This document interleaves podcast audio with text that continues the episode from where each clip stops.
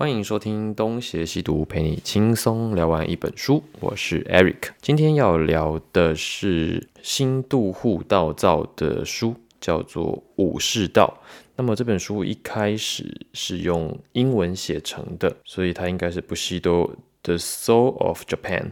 那后来是由新渡户道造的学生室内元忠雄把它翻译成日文哦，所以是一个日本人用英文写的书，然后再由日本人的学生把它再翻回日文的状况。好，那这本书在讲什么呢？我想我们先大致上解释一下我为什么会读这本书，然后我们再开始。好，那我们就开始喽。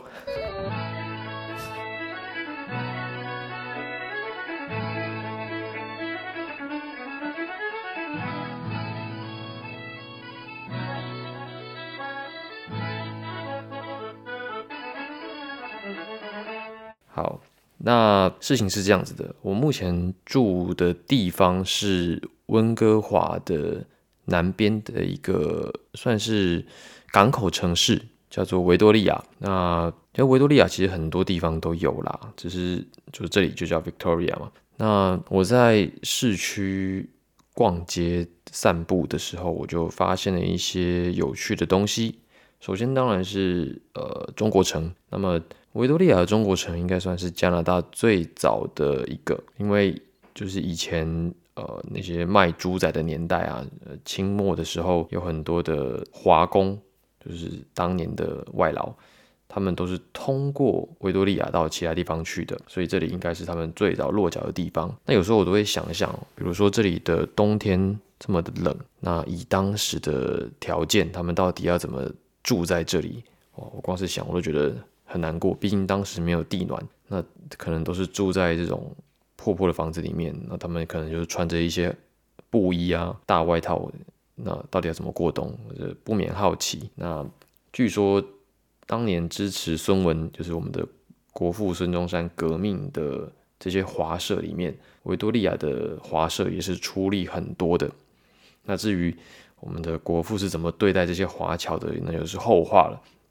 好，那除了这个之外呢，我到市中心的一个公园，就发现了一个很奇怪的路标。这个路标有好几个方向，好，有好几个方向就算了，那个方向的目的地都超远的，不是那种一两百米或者是几公里而已，它随便一个都是什么九千公里、七千公里。我想说，你这样加拿大是大到你一个路标都可以呃指这么远的地方吗？然后我细看，有一个是苏州，然后另外一个是摩利欧卡，就是呃翻成汉字叫做盛冈。那我就很好奇，你你到底要标这些地方是要干什么？后来我就问了朋友，那他们说维多利亚跟苏州是姐妹市，哦，所以有苏州市的地标很正常。那摩利欧卡又是怎么回事呢？呃，本来我也不知道，后来是呃也是陆续才得知，有一个日本人。就死在这里，而且这里不，这不是一个普通的日本人，他是一个知名官僚，哦，那他就叫做新渡户道造，他的日本名字就日文发音应该是尼多贝伊纳佐，嗯，他独特之处在哪里？就是他其实对台湾也是很有影响力的一个人。据说我后来上网查，就是他是在一九三三年的时候。哦，他当时七十一岁，那他到加拿大参加一个研讨会，那他在温哥华就突然倒下了，那原因不明，可能是心肌梗塞啊，可能是其他原因，但七十一岁嘛，在一九五零年以前会出什么事情都不值得奇怪。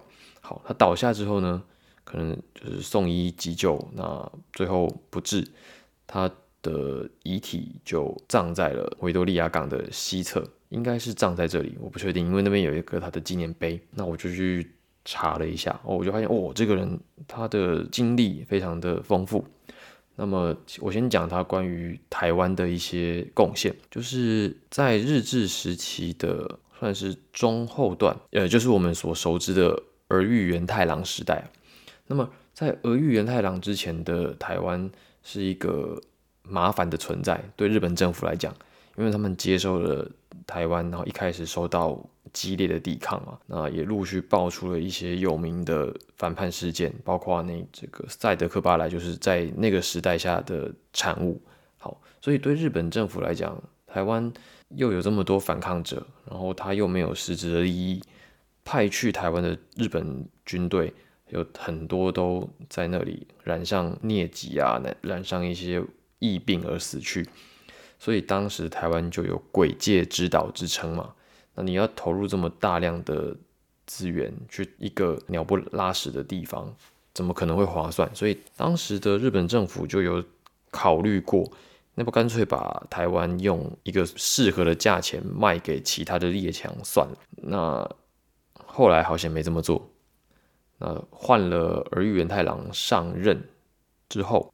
那儿玉元太郎找了后藤新平当成他的行政长官嘛？那后藤新平也算是一个非常的有手腕的一个精明官僚，他也推行了很多政策，其中关于经济的政策，他就找了当时人在美国的新都户道造来出谋划策，主要是关于糖业的改造。那新都户道造他学的是农业经济，所以他算是。日本当时接这个任务的最佳人选，哦，他就被后藤新平说动了。那说动的理由不知道，因为他们可能是同乡，两个都是岩手县的，所以新都道造就从美国就到台湾来。那当时他应该是四十岁出头啊，已经算是在世界各国都有一点名气了，因为他当时的代表作《武士道》已经出版了。翻成好多种语言的版本。好，那就他到台湾之后，诶，他到台湾之前啊，他到台湾之前应该是先去了欧洲，又去了埃及，然后又去了爪哇考察各地的农业。那考察完之后才到台湾，然后他到台湾好像是跟后藤新平谈的条件，条件是要让他每个中午，就每天中午都可以有一小时的午休时间。这个是一个算是一个江湖传闻吧，我不确定这是不是真的。好，总之后藤新平就答应了。那新都护道造他就到台湾各地去考察。也有一种说法说，新都护道造本来想要考察，考察完再写报告，但是后藤新平就说，你这样子看完之后，你搞不好更写不出来，你就干脆用你在爪哇所考察出来的结果，你就写一份报告出来吧。所以他到底是有没有经过实地考察才？制定出它的改良计划书的这个我还没有研究，那两个都列出来给大家参考。那总之哦，新都护道造就把他的报告写出来了。那这份呃糖业改良意见书就被后藤新平几乎是完全采用，就没有改过，他怎么写就怎么用。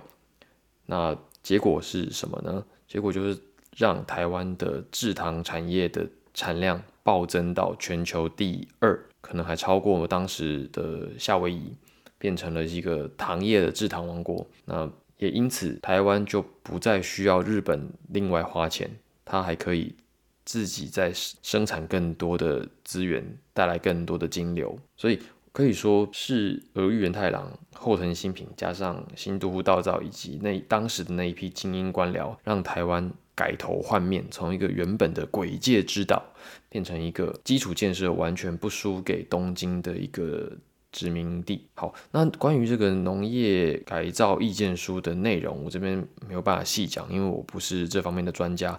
但你可以想象，它就是它的政策基本上应该就是鼓励生产啊，然后关于关税的节制啊，有各种各样的奖励措施，以及可能涉及专业的一些改良，大致是这样子。所以当时应该是。起到了很大的作用，否则也不会让糖业的发展这么的巨大嘛。那话说回来，就是新都户道造是一个什么样的人呢？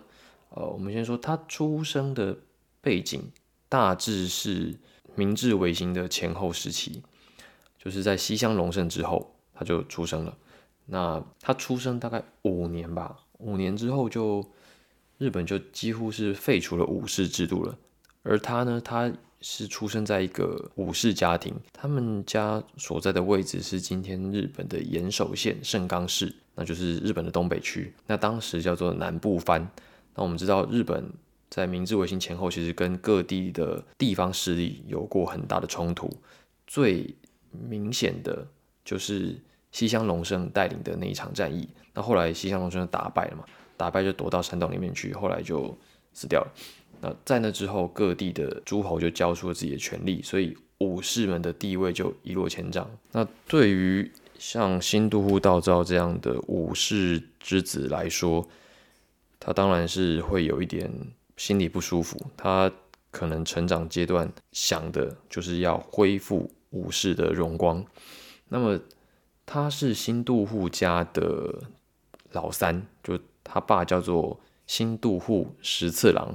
哎，到底有没有十次，我也是不知道啦。那反正他爸跟他阿公哦，他阿公叫做新渡户传。那么当时他们都是在东北地区负责农业的，所以他为什么叫新都户道造？据说就是因为他们当时的管理的案子有了重要的进展，就是农田的类的这种案子，所以就把它取名叫新都户道之助 （Inanosuke）。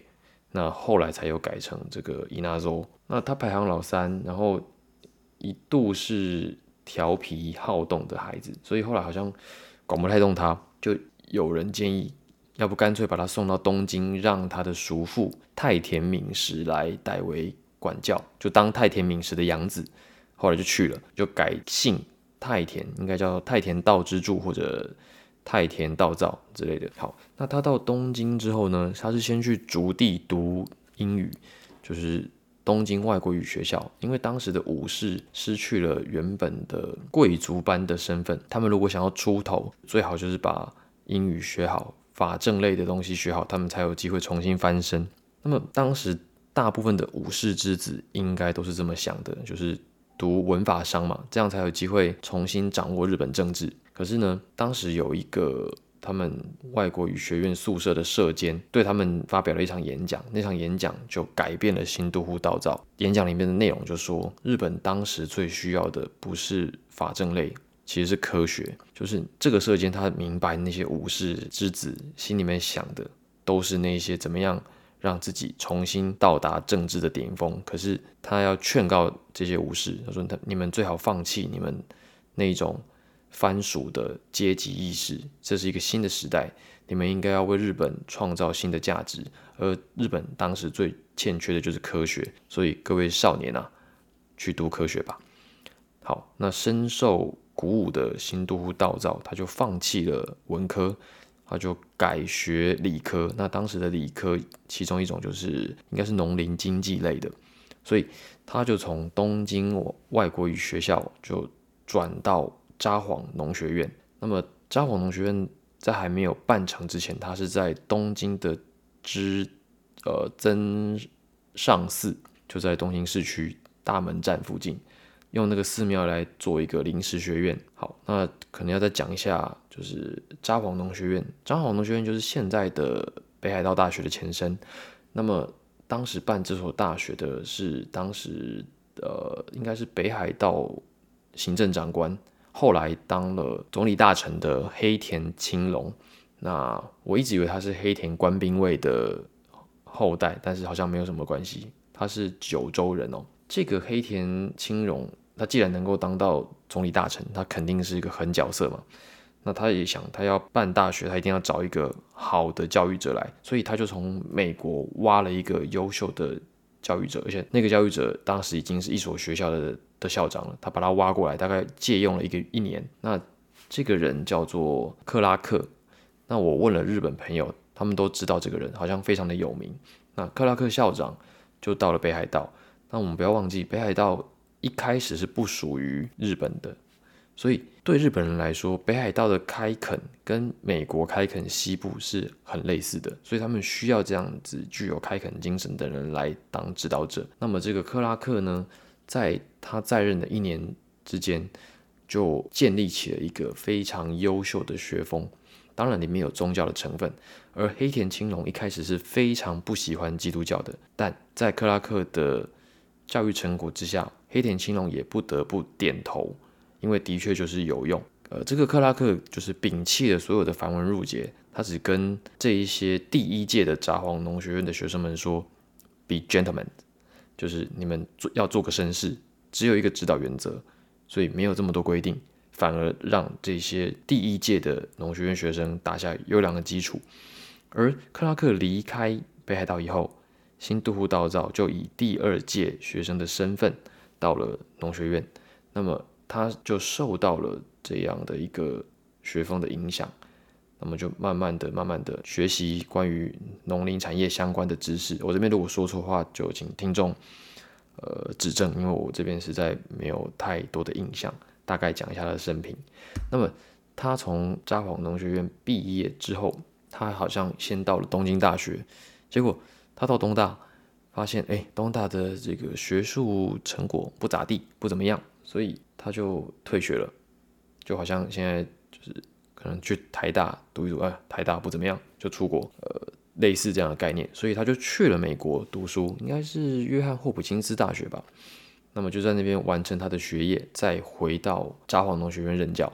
那么在札幌农学院任教期间，他好像因为工作过劳，他就提出辞呈，然后又回美国休养。那么也就是在美国休养期间，写出了《武士道》，用英文写的。新都护道造很早就接受了基督教信仰，我记得好像是在东京外国语学院的时候，他就已经信基督教了。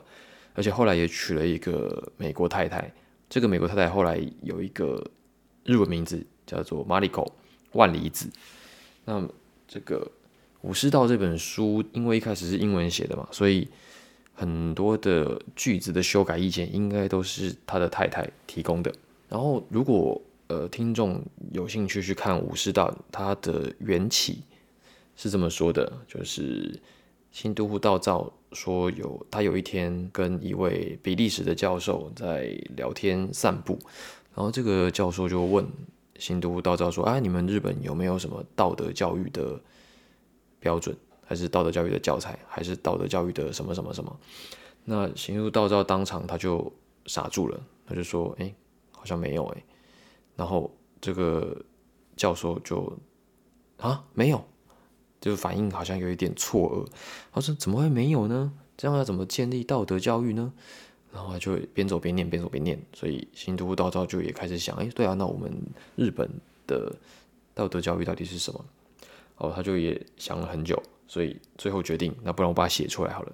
他认为武士道就是能够代表日本人的精神的这样一个东西，我也不知道该怎么称呼它，就先称呼它东西。那就把它写出来。好，那么关于这本书的内容，我今天没有打算讲太多，因为我觉得这个东西应该要自己看。那他说实在的，内容没有非常的多，就篇幅没有很长。那分了好几章。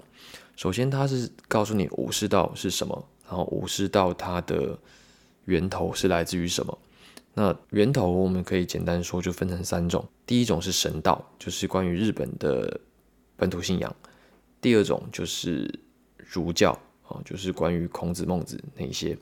那么以当时的时代条件来看的话，他们应该是比较偏向于阳明学的思想的影响。那么我们之后有机会再解释什么是阳明学。总而言之，就是比较偏向于孟子的那一种想法，就是我们人心本来就有各种各样的善的成分，你只要去挖掘它就好。好那第三种就是佛教，而佛教就是比较偏向于禅的思想。好，所以武士道基本上是以这三种内容所构成。可是并不是说武士道等同于佛教，武士道等同于儒教，武士道等同于神道，没有。武士道就是武士道，只是武士道运用了这三种思想，这三种思想的话术，然后形成自己的体系。那如果你去看他的其他的章节，比如说，他的第三章会讲义，就是义气的义，然后会说勇，勇气的勇，然后会说仁，就是仁爱国小的仁，会说礼，就是礼节的礼，说诚，诚实的诚，名誉以及忠义，哦，这些东西听起来都很像是儒家会讲的东西嘛，又或者很像是以前的那种公民道德会提到的关键字，所以。其实都是一些我们好像早就知道的概念。那既然早就知道，为什么我会推这本书呢？我觉得这个原因其实蛮简单的，就是我认为我在阅读的过程中，我真的看到了他是真正的相信这些东西，他应该也是自己用自己的行动贯彻了这些理念。为什么这么说呢？因为我觉得，好像我们这个时代，你去提礼义廉耻，你去提勇气，去提人，提诚实，提名誉，好像都会被耻笑似的。就是你提这些比较正面的东西，就注定是要被考 C 的，要被挖苦的，好像没有人相信的。就我们去讲儒家，去讲思想，显得有一点过时，有一点古板，有一点老土。可是真的是这样吗？就是我们就算去看现在流行的文化，或者嘻哈也好，呃，什么东西也好，他们最高的指导原则，难道不是 real？难道不是真实？难道不是真诚吗？就是在这方面，好像大家追求的东西都是一样的啊。那为什么去谈传统思想，去谈儒家，去谈武士道，好像就显得有一点落伍呢？那我觉得。里面的一个真正的原因，应该是在过去的那一些教育、过去的那些传播里面，我们好像都只有看到一些样板哦，就是电影也好，或者课本也好，都会直接的单方面的去灌输你一些很无聊的、很装模作样的知识。跟你讲礼义廉耻，跟你讲廉呃仁爱什么什么的，可是呃教你这些东西的人，或者是那个时候的那些大人物，他们是不是真的能做到这些事情？他们真的了解吗？他们真的实践了这些东西吗？